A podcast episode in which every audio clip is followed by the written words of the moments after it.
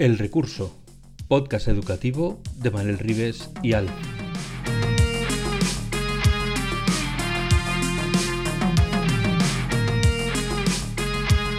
El Recurso es un podcast patrocinado por Golden Mac Edu, Grupo Catwin, tu especialista en soluciones pedagógicas Apple para el sector educativo.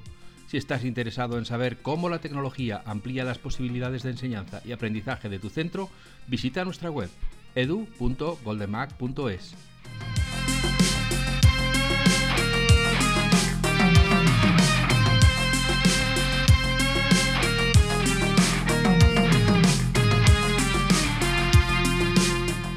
Bienvenidos a un nuevo episodio de El Recurso, el podcast sobre educación de Manel Rives y Alf.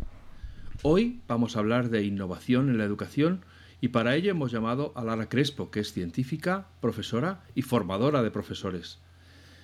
Junto con Manel, que está aquí dando vueltas ya en la silla porque no se puede sujetar el pobrecillo a sí mismo, vamos a hablar en esta charla y esperamos que sea muy interesante.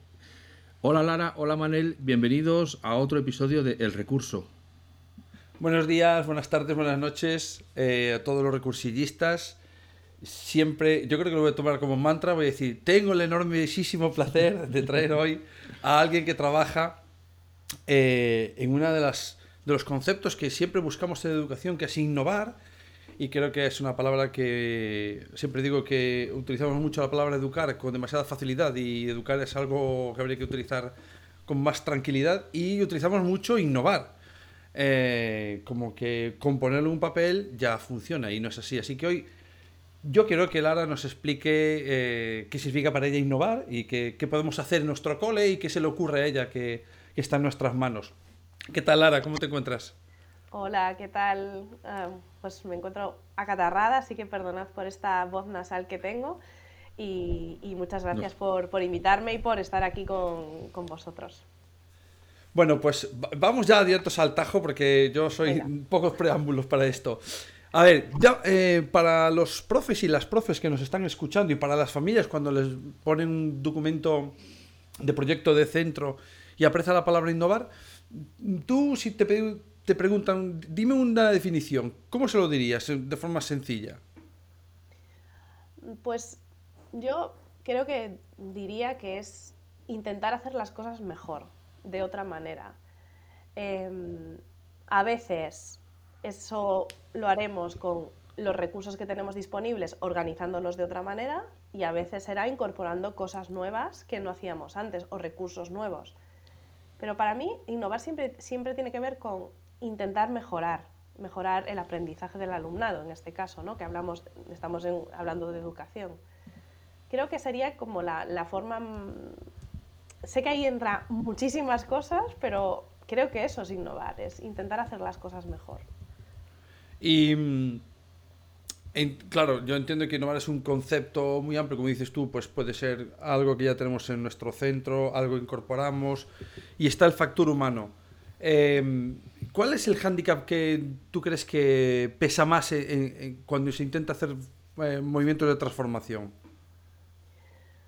Bueno, yo creo que hay varios. Em, estaba pensando estos días un poco sobre, sobre el tema, ¿no? y pensaba mucho todo el rato de lo importante que es saber por qué queremos cambiar las cosas. Yo creo que esto es como muy clave, el por qué lo estamos intentando cambiar, cuál es el objetivo, porque esto de, nos pasaba el otro día, estaba con un grupo de profes y un equipo unos equipos directivos y decían, no, claro, porque es que ahora, que si la competencia digital de los profes, que si la LOMLOE, que si hay que cambiar no sé qué, que si, y, dónde pongo el foco, ¿no? Y bueno, pues es que hay que priorizar y qué es cuál es tu contexto, qué necesita tu alumnado y qué es lo que quieres cambiar. Y creo que tener eso, eso claro de por qué queremos cambiar las cosas y por qué las queremos mejorar, creo que ya te daría muchísimo, muchísima ventaja, ¿no? Eh, eh, y que ayudaría mucho a esas trabas que muchas veces el cambio, la gestión del cambio dentro de los centros eh, tiene.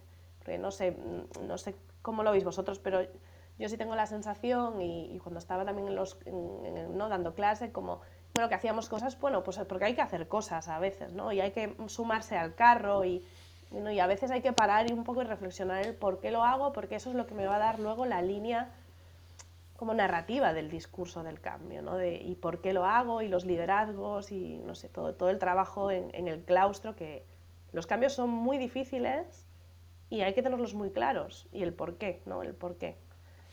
Eh, vaya, justo ahora.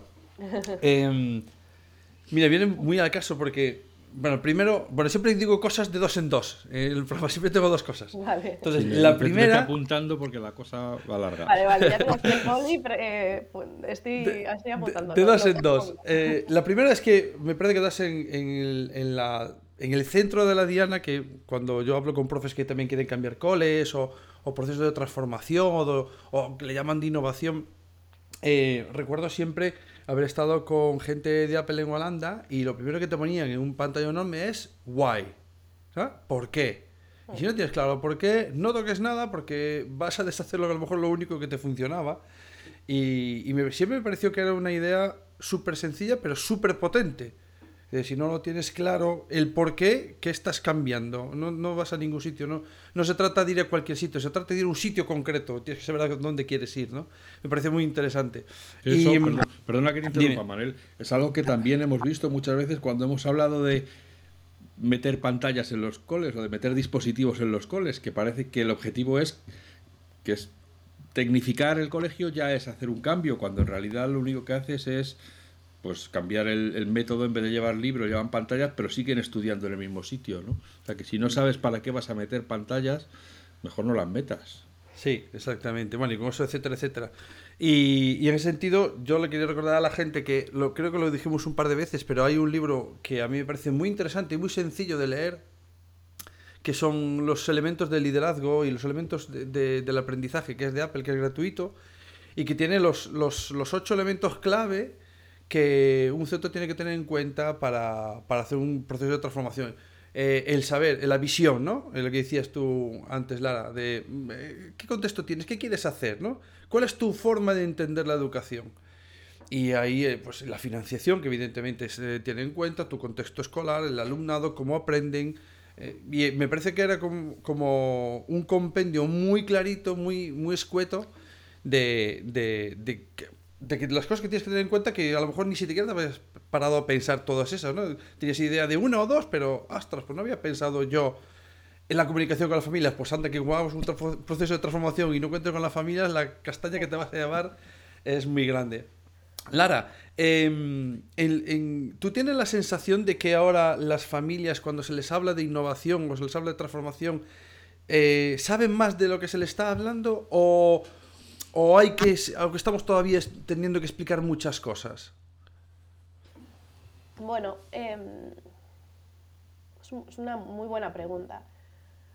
Yo creo que estamos todos un, un poco perdidos y perdidas ahora mismo. Creo que mm, ahora mismo, en este, en, este, en este año, con todo lo que venimos de los últimos tres años, de pandemias, cambio de ley, estamos en un momento complicado y creo que estamos un poco pues, despistadas de, de qué significa la innovación educativa y entiendo que las familias también estén despistadas y no sepan de qué estamos hablando.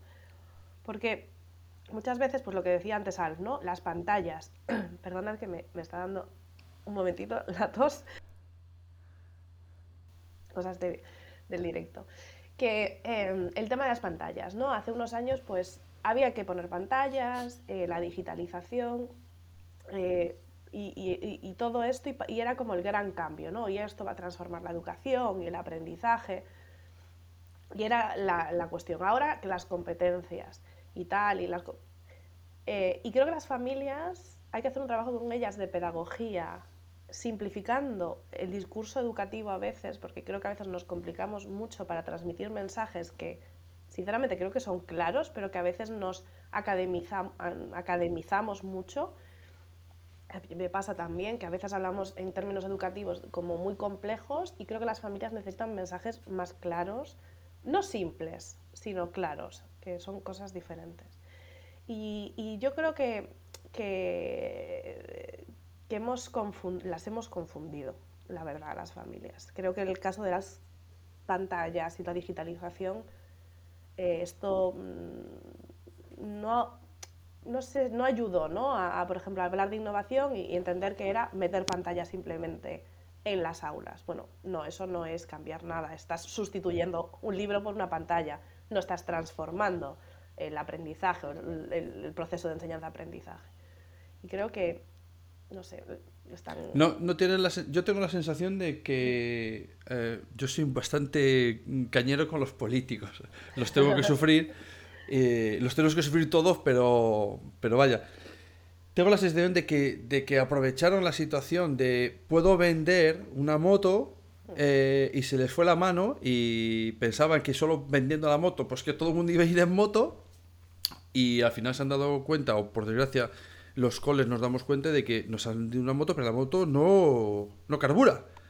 Y, y, seguimos gastando dinero en, meter motos en los coles eh, a, a, un nivel estratosférico de dinero y, y, al mismo tiempo tengo la sensación de que los colegios no tenemos dinero para lo que sí que teníamos claro que hacer, que dependía de nosotros o que depende más de nosotros. ¿no? Eso me parece un juego un poco tramposo. Pero aparte de todo el tema de digitalización, que, la gente suele asociar innovación con, digitalización, ¿qué otras... Eh, tú cuando te encuentras con profes, ¿qué cosas les intentas dejar claro de que, de que tienen que transformar? ¿O hay tal variedad de coles que nunca hay un punto en común? Bueno, yo creo que una de las cosas que hay que transformar y las que estoy como muy obsesionada es en la evaluación. Creo que el tema de la evaluación, si realmente lo conseguimos transformar, es el gran cambio eh, de la enseñanza y del aprendizaje. Creo que mm, ha llegado el momento ya de, hacer ese cambio y creo que lo estamos avanzando ¿eh? y creo que hay muchos colegios y muchos profes y muchas profes trabajando para hacer una evaluación más holística, más formativa, Mm, eh, más continua eh, y realmente creo que cuando cambiemos esto, eso realmente cambiará el, el objetivo de la educación. Eh, antes hablábamos del por qué, ¿no? Pues, ¿por qué? Pues el ¿cuál es el objetivo ¿no? de la educación? ¿Por qué estamos aquí? Y la evaluación tiene mucho que ver con eso, de cómo evaluamos el proceso. Pues eh, menuda tarea titánica. no, es ¿eh? yo solo no, lo voy a hacer, eso ya lo tengo claro. No, no, está claro. Y aparte que pues, hay muchos, muchas variables ahí que me vienen a la cabeza que entran a jugar, ¿no? Porque eh, muchas veces lo hemos hablado de que, de que los, con otros profes hemos tenido aquí algunos directores de centro, que además centros que han transformado su centro mucho, ¿no? José María en Cartima o o Oscar en Madrid, que tiene un centro pues, diametralmente opuesto a lo que uno pensaría que sería un centro clásico. Pero mm, esas variables eh, eh, nos decían ellos que, claro, tú dile a una familia el, que ha llegado a ser su padre médico o abogado o ingeniero o, da igual, que se gana la vida, que lo que ha estudiado no le ha servido, ¿no? Y que tienes que cambiar completamente eh, el objetivo del aprendizaje cuando él ha valido. El sesgo del superviviente que educación, pues... Eh, ¿cómo, ¿Cómo, cuando... Seguramente eso te lo deben de haber dicho millones de veces. Vale, ¿cómo le atacas tú ahí cuando te dicen, no, no, no, sí, lo importante es que hagan un examen porque tienen que aprobar, porque luego tienen... Buf, eh, a veces he optado por no discutirlo, eh, también he de decirlo, porque a veces discutirlo, eh, cuando alguien tiene tan claro el, no, no, es que tienen que hacer un examen, pero yo me voy, es que me voy mucho a los porqués.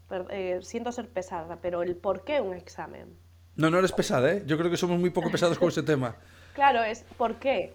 Explícame el por qué. Oye, igual sí tiene una razón de ser el examen, que yo no estoy en contra de los exámenes, pero eh, ¿por, ¿por, qué le estás haciendo un examen? ¿Qué es lo que quieres evaluar? Y me voy mucho a cuál es el objetivo pedagógico o didáctico de, este, de esta unidad didáctica o de esta experiencia de aprendizaje. ¿Y qué quieres evaluar? Como que hagan el ejercicio anterior, porque creo que los profes también cuando ah, planificamos y hacemos toda la planificación didáctica pensamos mucho en tareas y poco en objetivos. Y cuando tú partes de los objetivos y haces luego la evaluación y después haces las tareas y las actividades, entonces te das cuenta de que todo tiene, es el como el triángulo de oro que le llamo yo, ¿no? Objetivos, eh, evaluación, actividades. Cuando tú tienes eso claro, se te cae mucho de la evaluación por exámenes. Porque si yo quiero que los alumnos, yo qué sé, analicen un, no sé, un texto argumentativo sobre la generación del 27, ¿vale? Pues, y yo quiero que lo analicen, si yo, ¿cómo voy a evaluar eso? Pues les voy a, van a tener que leerse un texto, van a tener que responder unas preguntas, van a tener que ta, ta, ta. ¿Eso es un examen? ¿O qué tipo de examen también? O luego le pones un test, si tú lo que quieres es que analicen. Como... Y ahí, en, en esa discusión, creo que los profes sí que te la compran y creo que les, por lo menos les, a los que están como muy metidos en la calificación, en el examen, les, les rompe un poco el, el esquema. El esquema, sí. me ha gustado mucho la palabra que has utilizado antes, aunque está un poco manida, creo que hoy en día es más necesario que nunca, que es lo de holística.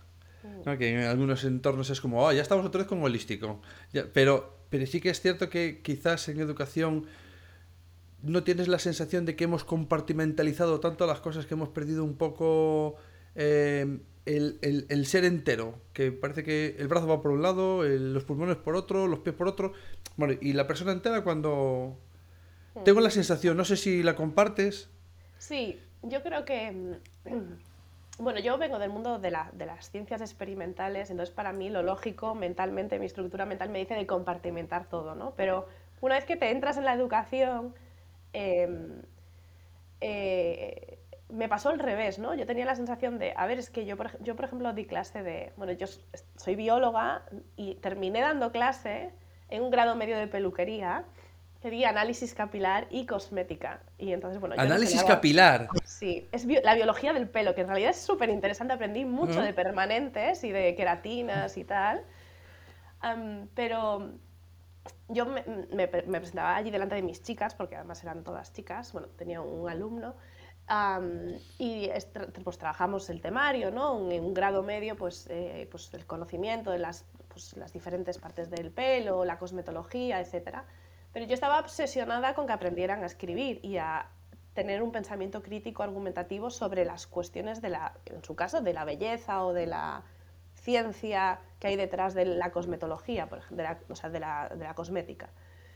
Y ahí como me hizo mucho el clic diciendo, bueno, yo soy profesora de cosmética o de análisis capilar, pero también soy profe de lengua, también soy profe de, em, eh, de, escritura, de literatura, de, incluso de ciencias naturales. ¿Por qué? Porque yo necesito trabajar con ellas cómo se desarrolla un texto argumentativo, cómo se hace una presentación oral. Y eso, aunque yo sea la profe de, cosmética o de análisis capilar, también me hace ser profe de la, de la parte sociolingüística, ¿no?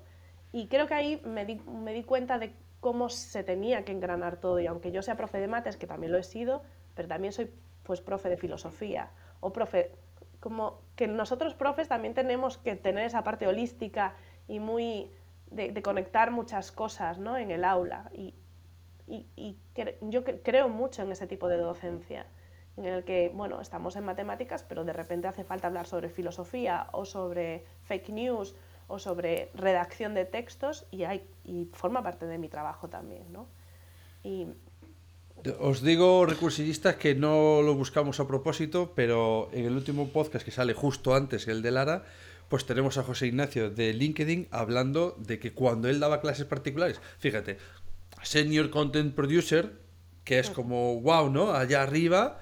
Eh, antes mm, atención telefónica eh, simplemente cogiendo llamadas, antes camarero, es decir, un viaje personal muy interesante y que cuando daba clases particulares, lo decía él, paramos un día de dar clases particulares de matemáticas hablamos de Nelson Mandela que se acababa de morir. Entonces, que, que es, mm, pues mira, qué suerte tenemos que hemos coincidido en la historia en un momento donde esta persona también existía que es de las que saldrán los libros durante mientras viva la humanidad. Y me parece muy acertado lo que dices, pero eh, te pregunto, eh, mm, ¿notas muchas resistencias o notas más resistencias o menos resistencias cuando planteas esta filosofía de abriros, chicos, eh, ser un poco más, más porosos? ¿Notas más resistencias o menos que hace años? Pues no sabría decirte, la verdad. Mm, creo que que depende, es que depende creo mucho de la persona. No, no siento que haya una diferencia abismal. Creo que hay como tipos de profes que están más anclados en este, este cuadrado ¿no? del que yo no me salgo, porque yo soy profe de matemáticas, y voy a usar el de matemáticas porque yo también soy profe de mates, lo voy a usar como ejemplo. Siempre sale las mates, no sé cómo nos arreglamos. Pero... De mates, ¿eh? Mi padre es profe de mates y yo, yo muy a tope con los profes de mates, pero voy a usar el, el ejemplo de profe de mates como, como yo también soy, ¿no? De, bueno, pues yo tengo que dar solo matemáticas o está el, la profe o el profe de otra cosa que sí entiende que eh, todo tiene que fluir un poco más. Creo que quizás ahora se ha polarizado un poquito con el tema de los ámbitos, eh, de, esta discusión, ámbitos sí, ámbitos no, asignaturas sí, asignaturas no. Mm, creo que ahí ha habido un poco de, de discusión y puede ser que sí que esto nos lleve a una mayor polarización, pero que está pasando a nivel pues, social, ¿no? Eh, en todos los ámbitos, no solo en el educativo. Pero creo que tiene que ver mucho con la persona, de cuál es tu visión de la educación, qué entiendes tú por educar, qué quieres, el, cuál es el objetivo que tú quieres, o sea, que tienes con tus alumnos, como a dónde los quieres llevar. Y cuando eso, esto está en el, como en el ADN ¿no? de, de, de, tu docencia, de qué profe eres, qué quieres conseguir. Y cambiar eso es difícil. Es, difícil. es muy difícil. Eh, estaba pensando que lo que estabas diciendo sobre la polarización, ¿no? Eh, surge también en varias conversaciones que tenemos que está como el, el, el mundo, ya no solo en educación, ni siquiera tampoco en España, es que parece que a nivel mundial se han puesto todo el mundo de acuerdo a estar más polarizados, ¿no? más, más hacia el extremo. Y cuanto más lejos estemos uno de otro, como que más estoy con los míos. Como si las piñas, las piñas por un lado, los elefantes por otro, pero no nos mezclemos, ¿no? Si nos mezclamos vamos a llevar de castañas en vez de entendernos. Eh, educación, ¿qué crees tú que es lo que más está crispando el, el ambiente para poder modificar eh, lo, que está, lo que queremos cambiar. Imagínate, pues eso, un cole, ¿no? Pues, ¿qué notas tú que está como, uff, por aquí no puedo entrar a este tema que me va a caer de todos lados? Um, yo creo que el, es que yo no sé si es el, no sé si es un tema educativo o es un tema social. Bueno, pero puede tener vinculación sí. con la educación o, o sí. reflejo en la educación. Sí, exacto, sí. O sea, yo creo que um, el, el, cambio de ley ha traído mucha polarización uh, política a las aulas. Um, creo que hay, es que creo que hay una polarización política ahora mismo en la educación. Ojo, la educación es política y quien lo niegue, eh, pues no creo que sea ese, de aquí. Ese, de aquí, exacto. No, o sea, hay, una, hay, una, hay, hay política detrás de la educación. Pero, no parti pero que el partidismo esté llegando a las aulas, esto, es, esto me, me, parece muy preocupante. Como ejemplo específico del momento actual, bueno, creo que el tema de la evaluación está trayendo mucha crispación, la repetición también está trayendo mucha, mucha, mucha polarización. Y el tema de las competencias, aunque llevamos hablando de competencias casi 15 años en las leyes educativas... Vamos, dos, dos o tres leyes llevamos ya con dos eso, o tres ¿no? leyes ya, ya llevamos, ¿no? O sea, ya la LOMCE hablaba perfectamente de competencias y la anterior también las nombraba, no de una manera como tan, ¿no? Eh, tan clara. Eh, no entiendo muy bien por qué estamos pues, discutiendo tanto esto, pero creo que tiene que ver también como... Se relaciona mucho con la evaluación de ah, es que ahora me hablas más de competencias y tengo que cambiar la forma de evaluar y esto me molesta. Me molesta porque no está acorde con la forma en la que yo tengo de entender la educación. El tema del, ex, del esfuerzo, todo esto son como, como puntos que, que van eh, sumando a un bote de crispación ¿no? eh, que, que, hay. Eh, yo personalmente no me, no me he encontrado nunca en una formación con profes o en una conversación con profes en la que eh, haya temas que no haya tocado. Siempre he podido hablarlo con la gente desde una manera constructiva. Mm, no, no siento que haya temas que no se pueden tocar, pero creo que he tenido también mucha suerte siempre con quien me, he rodeado, o sea que... Si, si tuvieses que determinar mm, un ranking de... Bueno, ranking no, pero no por importancia, sino por, coger varios temas. Em, de los, en los que tendríamos que formarnos como profes, ¿cuáles dirías que serían? ¿Cuáles serían tus temas guay? Temas guay para formarte. Wow, qué interesante. Esto que me den un puesto ya en alguna consejería yo. Eh, yo, no yo no duraba ni 10 minutos. Eh, no, no, no, no, no, tampoco. Lo digo de broma, pero, pero que nos escuchen, que nos escuchen. Eh, uf, mi top 3 de cosas en los que formarnos. Yo te yo voy, bueno, diría muchas, pero voy a decir tres.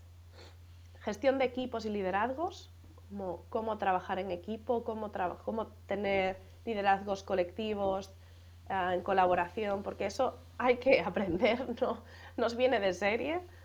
Ah, creo que esto es muy, muy importante. Gestión de aula, práctica eh, en el aula modelizada, haciendo roleplays de cómo gestionar un aula. Bueno, es que, me vas a decir cuatro. Eh, acaba, porque yo ya tengo ya en mi cabeza las preguntas. No, iba a decir evaluación, por supuesto, porque era lo que estaba, ¿no? Evaluación formativa real. Iba a decir, o sea, se me estaba quedando la atención a la diversidad o el... Pero es que creo que con esas otras tres, eh, la atención a la diversidad, si tú realmente haces una evaluación formativa, eh, holística, continua, ya estás atendiendo a la diversidad. Entonces, eh, lo, juntaría, ¿no? Pero no quería dejármelo porque me parece muy, muy relevante, muy relevante el tema de la diversidad. Pues mira, es la primera vez que escucho de esa manera y, y, me parece muy acertado, porque claro, si tú haces una evaluación en la que tienes en cuenta la disparidad de personas que tienes en el aula y a cada una le tienes en cuenta su punto de partida, lo que puede crecer, sus problemas personales, su situación, su contexto, pues es que ya estás teniendo en cuenta la diversidad y, eh, más no lo puedes tener si lo estás teniendo a nivel individual, ¿no? Em, me ha gustado mucho eso, eh, ah, no sé si has oído hablar del término de liderazgo distribuido. Y eh, tú, ¿crees que, eso, tal como está planteado los centros educativos, em, es, posible llevarlo adelante o está tan jerarquizado todo que es, son estructuras muy rígidas? yo no creo que sea tanto por la jerarquización, sino por los tiempos. Es decir, los tiempos en los que estamos en los centros. Creo que aunque haya una jerarquización mm, de un equipo directivo o unos departamentos, creo que hay estructuras que se pueden crear como equipos impulsores de proyectos, que los propios departamentos. O sea, hay muchas estructuras dentro del centro que aunque puedan verse como una jerarquía, bueno, que lo son, pero que no creo que pongan piedras a, estos liderazgos distribuidos. Creo que el problema es que no tenemos tiempo a tener espacios de trabajo conjunto con otras personas. Eh, entonces, si tú no puedes trabajar semanalmente con un equipo con el que estás haciendo un proyecto nuevo, ¿cómo voy a empatizar con ellos, entender su situación, eh, conocernos, desarrollar competencias juntos, eh, organizarnos, evaluarnos. ¿Cómo voy a hacer eso? A mí eso es lo que me parece más complicado de cómo está el sistema ahora mismo. Para los entonces, ¿no crees que una de las barreras más importantes es justo lo que está identificando la escuela ahora, que es unas paredes y un horario muy concreto, que, casi como que no te puedes salir de ahí, porque claro, si yo tengo que estar con el de biología, con el de geología, como el de mate, vamos a hacer un proyecto interdisciplinar de la leche, pero no puedo coincidir nunca con ellos, ¿cómo, Para mí esa es la clave. Ese, es el punto en el que me parece muy complicado trabajar en equipo cuando yo no puedo verme con mis compañeras o yo no puedo tener espacios de calidad, porque un espacio de calidad no son 45 minutos entre en el recreo eh, que estoy agobiadísima con todo para juntarnos para a ver qué hacemos en el proyecto. Eso no es un espacio de calidad. Un equipo se, conforma conociéndonos, por ejemplo, teniendo cosas en común. Es que es, importante preguntarnos cómo estamos, ¿qué tal estás hoy? ¿Qué tal te ha ido el día, las navidades, el cómo estoy, qué estás sintiendo? O sea, ese, ese parte es muy importante en el trabajo. Y yo para mí es, es, es muy difícil cuando eh, tienes 25 horas de lectivas, más 3 de guardias, eh, eh, o 18 o 20, me da igual, en, en, la pública, o sea, es decir, es, es, complicadísimo, complicadísimo. ¿De dónde estás recibiendo o dónde ves tú que, que, llegan, o a ti o compañeros, em, más necesidades de transformación y de innovación? ¿Por parte de equipos directivos o por grupos de profesores que quieren impulsar algún centro? Hmm. Mm, yo creo que hay. Yo creo que hay em, profesores individuales, mm, muchos, queriendo cambiar las cosas. Pero creo que un equipo directivo fuerte en un centro educativo que tenga una visión clara, sepa trabajar en equipo, que traiga a la gente, ¿no? que lo sepa movilizar, tiene un impacto brutal. creo que a veces es más visible los cambios más sistémicos dentro del centro, es decir, que quizás sea más visible ese colegio en el que, pero ese colegio con un equipo directivo ha, se ha, transformado, perdón,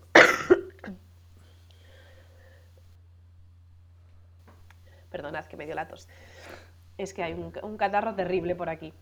Eh, ese, o sea, estaba diciendo que ese equipo direct, ese cole que, como que ha cambiado y que tiene un equipo, equipo directivo detrás, también tiene profes individuales que se han sumado al carro. Y creo que hay muchísimos, muchísimos en el sistema educativo que están queriendo cambiar las cosas, transformarlas, innovar, eh, mejorar eh, la situación para el alumnado, ¿no? que yo pongo mucho al alumnado en el centro, porque es para ellos, es para ellos eh, cambiar las cosas. Em, no sabría decirte dónde hay más, pero creo que sí es más visible el, de los equipos directivos, quizá. Y mm, eh, iba a decir el papel que están jugando las redes sociales, pero llevo una temporada pensando que si también nos está pasando eh, en educación que se nos está yendo la mano un poco con el tema de los influencers y que al final es eh, que hay gente que hay gente buena, que yo tengo algún colega y alguna colega que arrastra mucha gente y que te quitas el sombrero porque es muy buena. Pero eso me ha llevado a otros planteamientos, a otras preguntas como, ¿no, crees? Tengo la sensación a veces de que eh, tira más eh, la atracción a el superproyecto del superprofe que a lo mejor cositas menos mediáticas, pero que realmente raizan en, un centro, ¿no? Y, y tengo la sensación de que eh, incluso los medios de comunicación eh, tiran más hacia, lo, hacia lo primero, ¿no? Ese wow mediático, ese, esa punta de lanza que brilla y, y aquel otro cole que a lo mejor no hace ese super proyecto tan fashion, pero que realmente está por abajo trabajando una evaluación diferente. Nosotros, por ejemplo, en nuestro cole, que no, que no somos un colegio súper pequeñito, nosotros damos cada trimestre una información a las familias pues de sus funciones ejecutivas, de cómo está, cómo actúa creativamente, cómo resuelve problemas que encuentra en clase, cómo gestiona otros problemas que le vienen encima, cómo empatiza con otros niños. Y no nombramos para nada las asignaturas, ¿no? Y, y cuando empezamos a hacerlo, que, lo empecé yo, eh, al cabo de un tiempo, eh, me acuerdo que tuve un problema con la fotocopiadora y no pude mandarles, no, no, no, no podía imprimir siempre voy a última, al último segundo, ostras, pues no funciona, me cago, y no puedo sacarlas. Y entonces, mira, os tengo que dar las notas, porque las notas se las teníamos que dar igual, porque todo el mundo da las notas. Aunque hago un KitKat aquí y le digo a todo el profesor de primaria, sabéis que en vuestros centros de primaria no es obligatorio dar las notas. No es obligatorio, pero vale, cierro el KitKat y sigo. Nosotros en nuestro cole daban las notas y les dije, eh, familias, lo siento mucho, hoy esta vez os tengo que os fallo porque no no puedo imprimir esto. Eh, os doy las notas y dijo, a mí la nota me da igual, yo lo que quiero leer es que has puesto de Minano. Entonces ese día es como, ¡buah! Eh, algo ha cambiado aquí para que las familias les dé igual las notas y lo que quieren es, dime cómo es mi hijo de verdad. Cómo reacciona con otros niños y cómo reacciona con sus profes y cómo y son sus aspiraciones que ves tú. Porque tengo la sensación de que nosotros tenemos la suerte de ver a esas personas pequeñitas en un contexto que las familias nunca han podido ver. Y dice, no, yo conozco a mi hijo. Bueno, conoces a tu hijo en tu contexto, pero en el mío lo conozco yo. Total, es que, mira, yo em, ahora voy a tirar un poco para la tierra porque yo soy gallega como, como Manel. Eh, y la, yo me volví a, a vivir a Galicia hace dos años después de la pandemia. Y bueno, yo básicamente como toda mi carrera profesional, pues hasta ese momento la, he eh, hecho en, Madrid, ¿no? Entonces pues tenía un, conocimiento del sistema educativo madrileño, catalán, andaluz, pues bueno, bastante, mmm, como que sabía mucho, ¿no? Y cuando miraba a Galicia, en mi tierra, pues decía, pues no sé nada de lo que pasa allí. Y tengo la... Y es, eh, rascas un poco, y esto seguro que pasa en todas las comunidades, ¿eh? lo digo como ejemplo de, sí. de una persona que, es de, de, que soy de aquí, que mi familia vive aquí, en Coruña. Rascas un poco y hay 300.000 personas haciendo cosas increíbles, conectadas con la comunidad, eh, conectadas con las familias, con el barrio, con los ayuntamientos, con un sentido de pertenencia al centro brutal. Y no lo contamos. O son pequeñas, no sé si no lo contamos o nadie se fija en ellas. Pero sí creo, decías tú antes, ¿no? Que eh, los medios de comunicación o las redes sociales y los como esos influencers, ¿no? Eh, que es, están buscando el clic, están buscando el wow, el super proyecto, súper eh, bien contado. Pero a la vez creo que pasa otra cosa, y es que a veces no contamos bien, no, no transmitimos bien y comunicamos bien lo que hacemos. No, y sí creo que, que hay que animar mucho a los profes a contar lo que hacen, no por eh, ego, que oye, también, porque todos tenemos nuestro ego y nos gusta ¿no? Eh, mostrarnos y está bien y no pasa nada, sino porque nos ayuda al resto de profes a ser mejores profes. Como este espacio de abrir las aulas, de abrir nuestras experiencias, eh, contar lo que hacemos. Igual a veces parece tontería, pero no que estamos, pues, las que estamos en Twitter o, o tal, a veces leo cosas que hace la gente que son tres tweets y digo, wow, es que esto es brutal. Y lo yo lo cojo y luego lo llevo a otros sitios.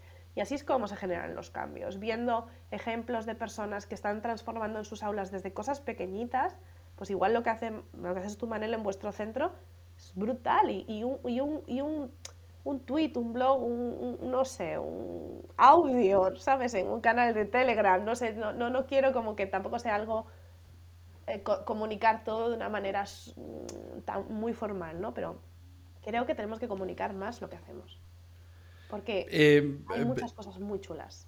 Hay cosas muy chulas, es cierto, y, y, bueno, a poco que tengas la suerte, como he tenido yo, de que te llaman por algunos sitios y viajas a otros lugares y ves otros profes, dices, ¡buah! ¿Cuánto te queda por aprender? Cualquier cosita que veas en otro lado que te cambia la mirada sobre algo que tú venías haciendo. El primer episodio del de, de recurso lo inauguramos con una profe que se llama. Eh, ostras, Lorea. se me acaba de ir Lorea. Se me, el Hora, me salía el Hora. Dice, el Hora sé que no es, el Hora es mi alumna ahora. Lorea, con las mismas letras. Lorea Martínez, que, que es una experta en aprendizaje socioemocional. ¿Tú introduces o crees que es importante o crees que ya estamos mmm, un poco rodados o en qué punto crees que estamos con respecto a este tema en las transformaciones de los coles? ¿Del aprendizaje socioemocional? Sí. Um, yo creo que es muy bueno que ya se hable constantemente de aprendizaje socioemocional, que creo que sí se habla y todo el mundo tiene, tiene claro que hay que hablar, o sea, trabajar esto. Creo que um, nos falta integrarlo en el día a día de nuestras aulas. Es lo que hablaba, antes, ¿no? De, bueno, vale, yo soy profe de cosmética, y como, pero bueno, también estoy dando eh, cómo escribir textos o cómo hacer una presentación oral, pero también tengo que ayudarles a mis alumnas a entender sus emociones. O sea, como no es, tengo dos horas a la semana para trabajar las emociones, sino cómo eso se integra en el día a día. Y creo que eso pasa mucho porque los profes y las profes reconozcamos y conozcamos nuestras emociones y seamos conscientes de, quiénes somos. O sea, me resulta difícil, al menos a mí me ha resultado difícil, trabajar el aprendizaje socioemocional con el alumnado sin haber hecho yo primero ese trabajo. De qué emoción estoy sintiendo, cómo me encuentro, qué, esa emoción qué, a dónde me lleva. Todo eso creo que también hay un trabajo interno del profesorado que, que creo que es importante, porque si no, me resulta complicado trabajarlo con los alumnos si no lo trabajo yo también. Y es que últimamente veo que aparece mucho el tema, pero tengo la sensación de que no, no profundizamos lo suficiente, ¿no? Nos quedamos un poco en la superficie de... como otras cosas, ¿no? A lo mejor lo ponemos mucho en los papeles, pero luego no sé eso que dices tú, en el día a día, en qué se traduce en la, realidad del, pequeño, ¿no? Pero igual que aparece eso, porque por desgracia tengo la sensación de que aparece pues porque empiezan a haber muchísimos casos de bullying o empieza a haber o personas que se suicidan. Entonces, eh, como el, típico dicho de nos acordamos de la Virgen cuando truena, ¿no? Y ya, ya, llegamos tarde ¿no? al tema. Pero el otro gran tema es el de la... Eh, voy a llamarlo tecnificación, porque no tengo nada claro que sea ahora mismo otra cosa. Eh, ¿cómo, ¿Cómo lo abordas tú? Bueno, sí que tengo claro que en algunos centros lo hacen y lo hacen muy bien, pero a nivel sistémico no tengo la sensación de que no se hace nada bien. ¿Cómo, ¿Cómo, lo observas tú? ¿A qué te refieres con tecnificación? A meter cacharros. ¿Qué es lo que ah, está pasando ahora? Vale. Em, bueno, yo creo que, que cuando surgió todo esto, que ya no sé cuántos años llevamos, porque yo ya cuando estaba en el cole ya había aula TIC, ¿no? Yo tengo 36 años y ya estaban las cosas, lo que pasa es que estaban como en un aula allí separadas. Pero bueno, pongamos que llevamos con ellas 15 años. Em, no, más, más, más, más. Eh, ya te digo yo que fue por lo menos en el 2000. Bueno, pues ya 23 años. Em, creo que lo decía antes Alf, me parece que, decías, ¿no? Que hemos em, como se hizo una sustitución de, de las por las pantallas, es decir, libro por pantalla, ¿no? Que es, bueno, es el modelo este de... El, el modelo Summer. de Puente Dura, sí. Sí, de, sustituir, modificar, ampliar y, recrear, ¿no? O sea, y redefinir, ¿no? Sí. Se hizo, bueno, este proceso de sustitución y, y, poco a poco se ha ido modificando algo, pero sinceramente creo que es que solo hemos, estamos en sustituir, solo hemos sustituido en general, ¿eh? como colectivo. Creo que, que lo digital haya transformado la manera en la que educamos, no ha llegado. Y quizá me planteo si es porque no va a llegar así. Es decir, no sé si es la causalidad es lo, metemos lo digital y entonces cambiamos la manera. Si no, no queremos cambiar la manera de trabajar y lo digital nos puede ayudar. yo no, no soy, o sea, de hecho he dado me refiero, he formado profes en competencias digitales. Creo que el marco, el DICCOMEDU, que es el marco de competencias digitales de los docentes europeo que se creó, es un buen marco de competencias digitales. Creo que está pensado desde otra manera de trabajar, desde otra manera de educar, lo que es el marco en sí. Em, y esto creo que ayuda a tener un marco pensado desde otra manera de educar, desde otros para trabajar las competencias digitales de los profes. Pero creo que estamos ahí. Estamos como, bueno, sí, hay que hacer algo con esto, pero no estamos haciendo mucho. Y creo que los profes siguen entendiendo mucho que es, es como, bueno, en vez de hacer, les hago que hagan una presentación en PowerPoint. Vale, pero ¿y qué? ¿Y qué, cómo evalúas eso? ¿Para qué? ¿Cuál es el objetivo? ¿Qué estás trabajando? Hay mucho que, trabajar ahí. Yo sí creo, eh, lo voy a decir ya, porque si no se veo que se me va a acabar el tiempo y que se queda. Entonces, hace 40 años lo que significaba colegio estaba muy claro. Para todo el mundo era lo mismo. Para los profesores, para los alumnos y para los padres. Los padres llevaban a los niños, sabían que estaban allí unas horas, aprendían o no, y el profesor sabía lo que tenía que hacer, que, porque además todos lo hacían igual, en general. El problema es cuando se cambia ese concepto y en innovación, la innovación no llega al 100% de la gente el primer día. Están se, dice en inglés los early adopters, que son los que lo ven claro desde el minuto uno y se lanzan y se meten. Por ejemplo, Manel puede ser uno, un early adopter, y eso a veces va calando y poco a poco mm, se va generalizando. Podemos poner por un caso muy conocido el iPhone. Al principio, pues los Microsoft, los tal, los cuales no lo vieron, pensaban que iba a ser un fracaso. Los primeros que se lo compraron, fíjate qué contentos estaban y de repente en 3, 4, 5 años, pum, todo el mundo tiene un iPhone. O, todo, bueno, o todos los teléfonos se hacen como se hizo el iPhone. Eso es un caso de innovación que se permea a toda la sociedad. ¿Cuál es el problema aquí? Que cada año o cada dos años lo que se entiende por innovación en educación va cambiando. Y entonces está todo el mundo despistado, porque ya y cuando se rompe esa línea, porque el iPhone salió de una manera y ha seguido así 14 años. Ya está. Si coges el primer iPhone y coges el nuevo, han cambiado muy poquito. Básicamente el sistema operativo, el aspecto, todo es igual. El que, cogió el primer iPhone y el que tiene ahora lo usa exactamente igual. Pero claro, si en educación cada año o cada dos años la innovación se entiende de manera distinta, pues el que estaba yendo en una dirección porque esa la entendía y de repente le dicen, no, la tienes que ir en otro, la hemos cambiado un poquito, ya no va, y a la siguiente lo hemos cambiado, pero en el otro sentido. Anda la gente muy despistada, resultado, ni padres, ni profesores, ni por supuesto alumnos, ahora mismo entienden lo que es el colegio. A lo mejor los padres llevan a los niños para aparcarlos allí, los profesores ya no saben si tienen que dar una masterclass o ponerlos a hacer pinta y colorea. Y, y así todos, ¿no? Estoy muy de acuerdo con lo que estás diciendo, pero vuelvo a, lo primero, creo que ha sido casi lo primero que dije, porque no tenemos el claro el, claro, el, claro el por qué. Porque no hay, un, no, hay una, no hay una dirección, no hay un objetivo. Cada uno tiene su objetivo. No, yo es que creo que los niños pues tienen que, eh, no sé qué, eh, yo no hay un objetivo social. Creo que lo hemos perdido. Quizá antes, yo creo que lo que tú decías, antes había un objetivo, que era que estuvieran en el colegio bueno, que aprendieran. Ah, que aprendían para sacar una, una, profesión, que era como que hace 30 años era lo que se metía alguien en el cole, ¿no? Y, bueno, había quien lo conseguía y había quien no. Pero bueno, era, era eso, ¿no? Ahora creo que hay muchos objetivos diferentes y creo que como sociedad, no sé si tenemos, y, como sistema educativo, colectivo de la educación, creo que no tenemos todos claro, o sea, no, tenemos, no estamos todos en la misma página.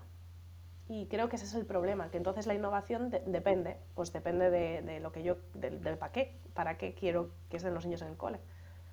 Hay, hay, un, hay una máxima común que muchos de los que han pasado por aquí, eh, el otro día estuvo eh, Manuel Fernández Navas, el profe de didáctica, y coincidía con José María, coincidía con Javi García de Viña Grande, coincidía, gran profe, por cierto, amigo mío, y más gente, Oscar, que es un director del Colegio de Madrid y Santo Domingo, brutal, como él solo, y todos coincidían en que la autonomía de centros era eh, clave.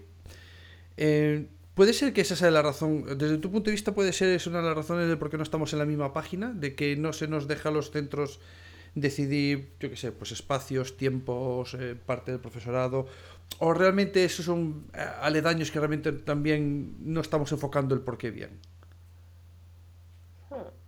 Pues me parece una pregunta súper interesante. Eh, Llevan dos este, hoy, ¿eh? Hoy estoy. Vamos, sí, me está haciendo pensar mucho. Sí, nos, van a, nos, van a, acabar pidiendo que les mandemos las preguntas antes. Sí, sí, la verdad. Es que ¿eh? está diciendo, no he estudiado, es que no avisó. No, no avisó. Esto, esto no entraba en el examen. no, esto no entraba. No, pero tengo la sensación esa, ¿eh? De, de, de, la autonomía, pero yo mismo me pregunto si yo, que soy de los que piensa que, que la autonomía de centro es indispensable para que realmente se produzca una transformación real y que los coles como unidad funcional eh, autónoma que deberíamos ser, deberíamos tener nuestra financiación, nuestras decisiones, nuestros porqués y, nuestros objetivos y que nos dejasen trabajar tranquilos la administración que no nos deja. Pero a lo mejor también yo me estoy engañando a mí mismo, ¿no? Y, me estoy poniendo unas piedras que no realmente no son tales. Hmm. Bueno, yo eh, también Creo que necesitamos más autonomía de centros, esto lo tengo clarísimo. Creo que los centros tienen que diseñar su proyecto pedagógico con unas bases comunes, por supuesto, que tienen que estar legisladas por los agentes legisladores X. Eh, sí tenemos que tener unas bases comunes y unos objetivos. Ese perfil de salida, por ejemplo, ¿no? que viene ahora en la LOMLOE, me parece una idea interesante de, bueno, pues esto es lo que queremos, ¿no? Esto es lo que queremos que sean nuestros, nuestros hijos, hijas, nuestras familias cuando termine la educación básica. Me parece como una idea interesante de esto es a donde tenemos que llegar. Y ahora tú, con unas bases comunes, desgrana y actualiza tu proyecto educativo de centro y lo que tú dices, ten una visión, una misión, unos valores, unos objetivos, unas actividades, una estructura de centro que consideras. creo que esto es muy relevante porque los, contextos son importantísimos en educación y un cole no es igual al otro, una clase no es igual a la otra y hay mucho que, que contextualizar y que armar. Por otra banda, me pregunto cómo debemos evaluar esos proyectos educativos de centro y cómo debemos darle seguimiento y cómo debemos saber que efectivamente ese centro pues en esa autonomía que tiene también tiene una responsabilidad que de alguna manera el sistema educativo pues tenemos que hacer dar seguimiento a eso que está pasando.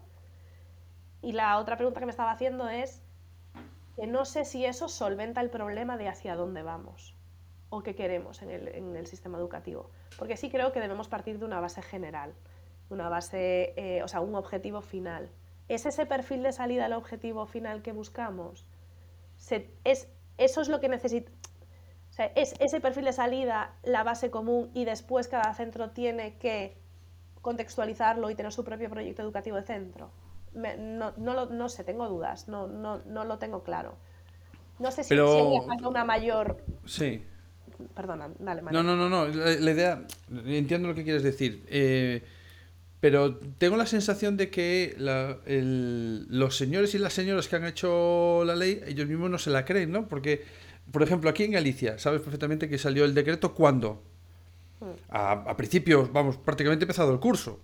Y te dicen que en noviembre tienes que tener todas las planificaciones, todas las programaciones y además tienes que tener el perfil de salida y además tienes que tener el proyecto de centro y además que y dices tú, espérate, me vas a dar, o sea, hace falta dos años para hacer una ley, pero resulta que para el último tramo de mi cole, en un mes, dando clase, dando todo, tengo que hacerme todo lo que es la filosofía de mi centro. Eh, se lo cuentas a alguien que haga una empresa y te dice, mira, a tomar el pelo a otro, porque esto es imposible de hacer. Entonces me pregunto si también eh, lo que dices tú, el objetivo común de, cualquier país de, construir la, sociedad del futuro, que es lo que es la educación al final, de construir la, sociedad del futuro, eh, no lo tienen nada claro, porque las piezas no las están colocando en su sitio. Eh, no le están dando importancia a la, a la pieza del docente, salvo cuando llegan comicios y entonces vamos a soltar el globo sonda de que le subimos el sueldo o de que tal, entonces ahí les importamos, pero no tengo nada claro que, quieran contar con, una transformación real a, base de suelo, que es donde realmente sucede, ¿no? O sea, yo creo que la, ley en sí em, no es una mala ley, a, mi, juicio de ver, en, sí como, concepto. ¿Qué pasa? Que no se ha hablado nada de reestructuración de centros, de eh, ratios, de tiempos, de los docentes, de formación de la reforma, por favor, de la, formación del profesorado inicial y continua, de la carrera docente. Ostras, es que sí, muy bien, tenemos un perfil de salida, pero es que hay un, un, berenjenal que no queremos, un melón que nadie quiere abrir, que es la formación del profesorado y la estructura de los, de los centros escolares, que bueno, está ahí. Y claro, una sin la otra no, no van. Es que no se ah. puede pedir eh, peras al pues ¿Cuántos años llevamos con la misma estructura de centros? ¿20 eh, años? ¿25 años? ¿30 años fácilmente? ¿O la misma estructura para los inspectores de educación? Mm. Sin tocar eh, ni siquiera planteamientos de cada las oposiciones. ¿O cuánto tiempo llevamos sin modificar eh, la estructura legislativa que permite a los centros modificar sus horarios. Hmm. Los coles ahora mismo no pueden cambiar ni siquiera el horario, depende de un montón de cosas que no. Es que es tan, es tan básico poder, poder organizar los horarios como, como consideren mejor para tu centro educativo, para tu proyecto educativo. Es que es tan básico, tan básico, tan básico, que no se puede hacer. Es, es, de, es que me parece como de, como de locos. Y, y, bueno, no sé. Hay como una lucha no sé, hay, hay, muchos, hay muchas variables que están afectando ahí, trabajando en ese tema de, de, la, de los centros que no me voy a meter porque todo es algo Yo quiero cambiar un poco el tercio y preguntarle a Lara en qué se está formando ella ahora. Mm. Ah, qué buena idea. Una buena pregunta, Alfonso. Fíjate, llevo todo el rato diciendo, tengo que hacer una buena pregunta, a ver cuál puede ser. Una pregunta muy interesante, Alf, gracias. Eh, pues mira, yo estoy leyendo, que lo tengo además aquí encima de la mesa, el libro de evaluación formativa de Mariana Morales y Juan Fernández. Ah, vale, Es lo un tengo. libro maravilloso. Sí.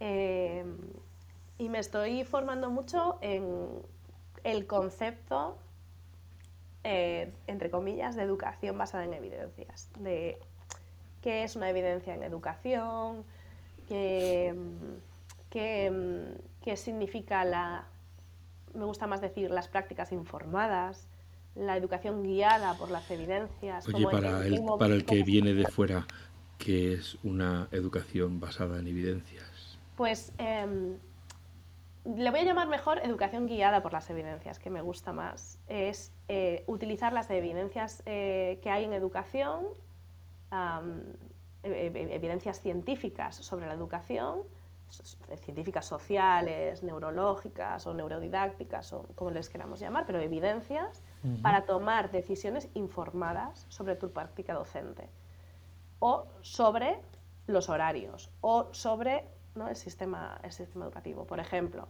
¿tiene sentido que los centros, las clases empiecen a las 8 de la mañana cuando los adolescentes no es la hora, ni los, ni los adolescentes, ni yo como persona humana puedo estar dando clases a las 8 de la mañana porque son- me gusta mucho dormir? Eh, o eh, tiene sentido eh, qué dice la las evidencias sobre la repetición o qué dicen las evidencias sobre los deberes o qué dicen las evidencias sobre los ámbitos. Pues todo esto, ¿no? O sea, qué análisis científicos hay detrás de las decisiones que tomamos en, en la educación.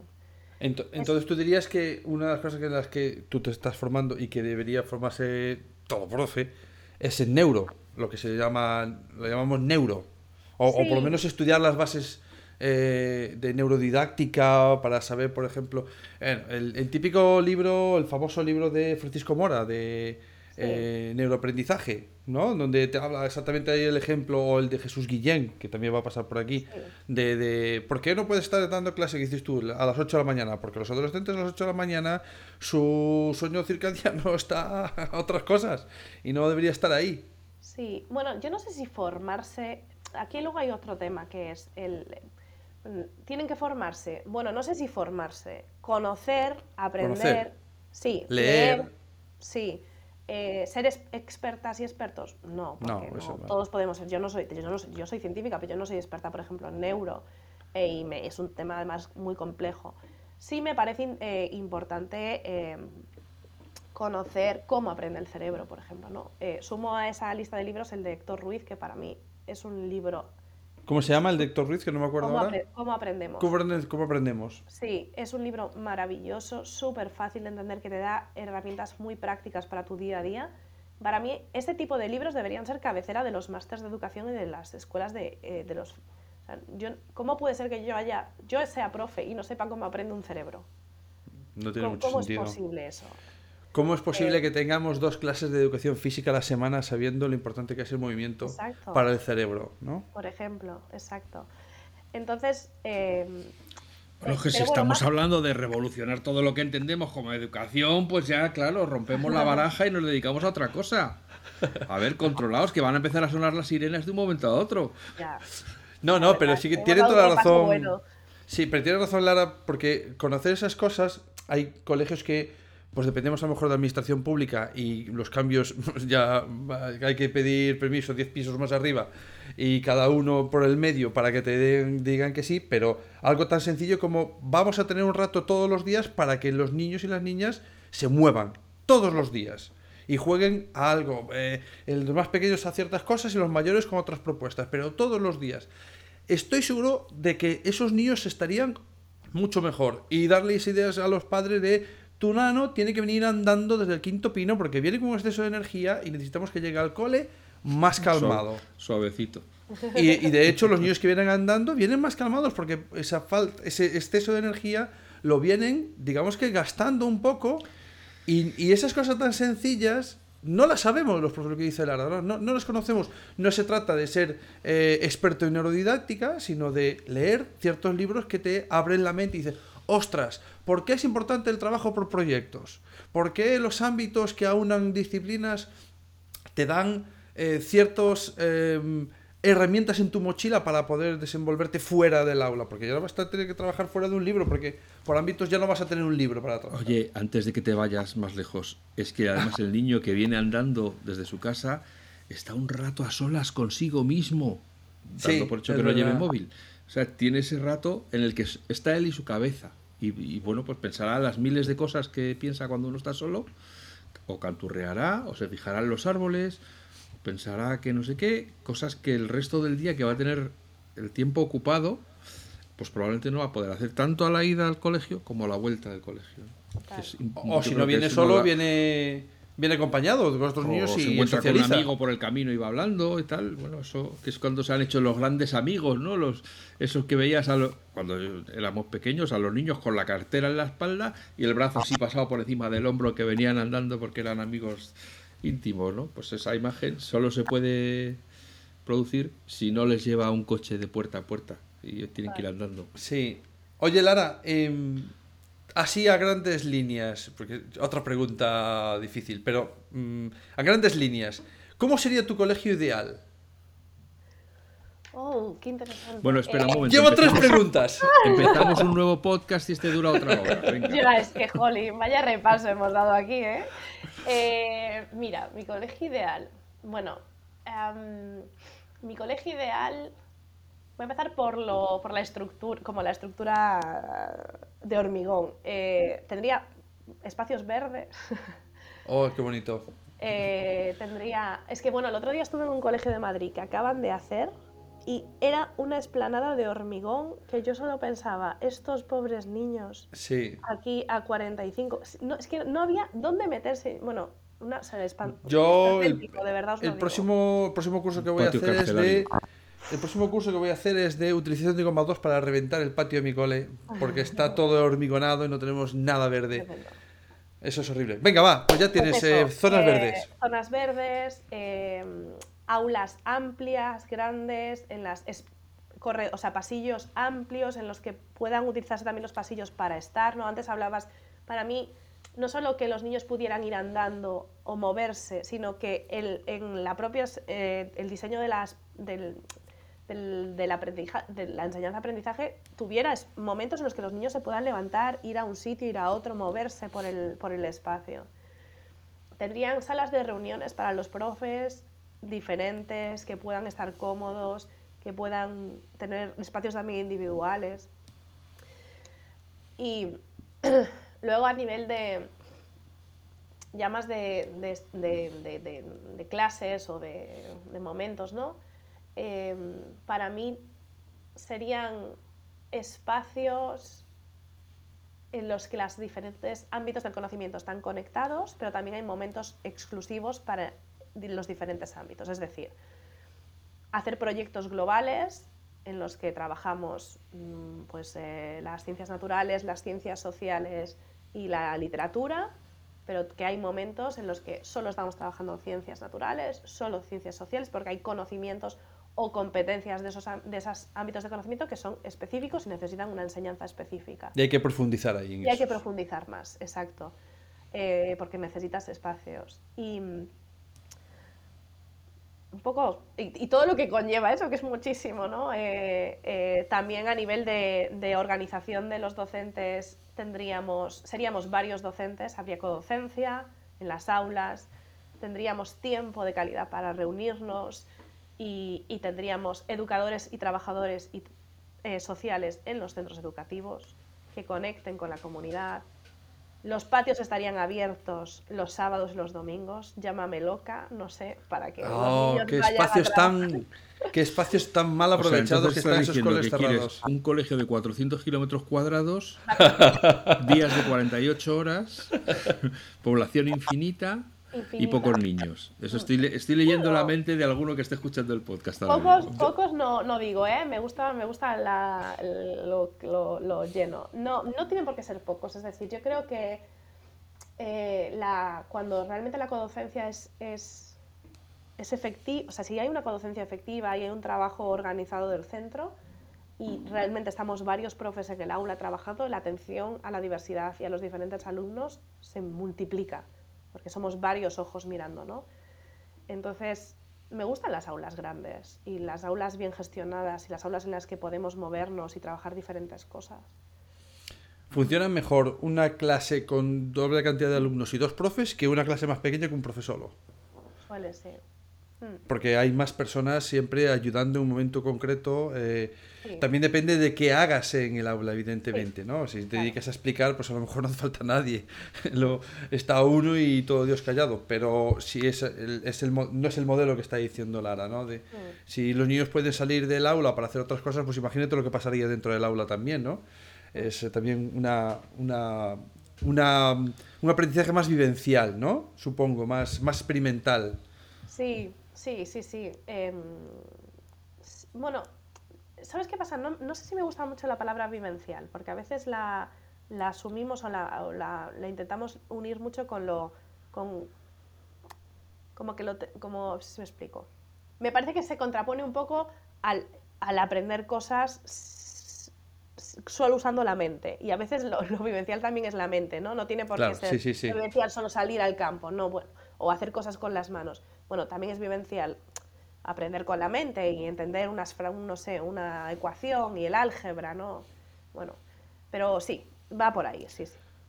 Me acuerdo que había alguien que decía que tenía un taller de bicicletas en un cole y lo que los niños utilizaban las bicicletas pues para pues para hacer experimentos y para aprender matemáticas y álgebra y, y velocidades entonces no hay mejor manera de calcular velocidad que dar una vuelta en bicicleta o eh, la fuerza centrífuga la fuerza centrípeta eh, las revoluciones con una bicicleta y, y es verdad Que por supuesto luego te tendrás que ir a la pizarra y explicar lo que es la velocidad y el algoritmo de la velocidad. Y te- Claro. sí, por supuesto, no, no, que no, una cosa no se contrapone con la otra, claro. A veces, a veces parece que sí, pero no, no. O sea, luego tienes que, hay- tiene que haber una explicación teórica.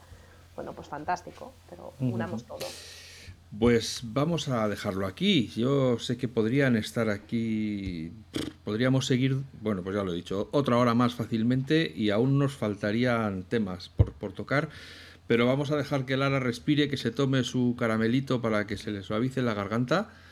Eh, a Manel vamos a dejarle que también tome aire un poco y, como siempre, yo que soy, como sabéis, el que viene de fuera, el outsider, el, el que no entiende de esto nada más que lo que escucha, me gustaría terminar diciendo que otra realidad es posible.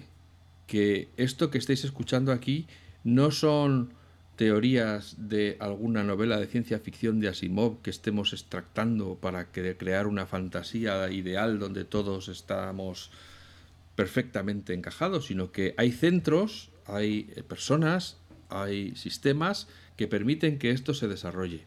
Hoy Lara ha venido a decirnos que ella se dedica a hacer que esto sea posible y que ha estado allí, lo ha visto, da fe de que es posible, de que se puede hacer, de que no es fácil, de que cuesta, de que hay que superar muchas montañas y bajar a muchos valles, meterse en muchos barros, pero si el objetivo está claro, si el por qué está bien definido, todo es mucho más fácil. Un saludo desde aquí también a nuestros políticos que cambian esos porqués y, y esas direcciones cada vez que les sale del sombrero, pero son las cartas que nos han tocado y con ellas tenemos que jugar. Muchas gracias Lara, muchas gracias Manel por venir aquí a El Recurso a contar de lo que sabéis y a los que estáis allí semana tras semana escuchándonos, pues agradeceros la fidelidad y confirmaros, por si acaso teníais algún temor, que la semana que viene volveremos con un nuevo tema súper interesante. Gracias. gracias recursillistas Muchas gracias. Podcast patrocinado por Golden Mac Edu, Grupo Catwin, tu especialista en soluciones pedagógicas Apple para el sector educativo. Si estás interesado en saber cómo la tecnología amplía las posibilidades de enseñanza y aprendizaje de tu centro, visita nuestra web edu.goldenmac.es.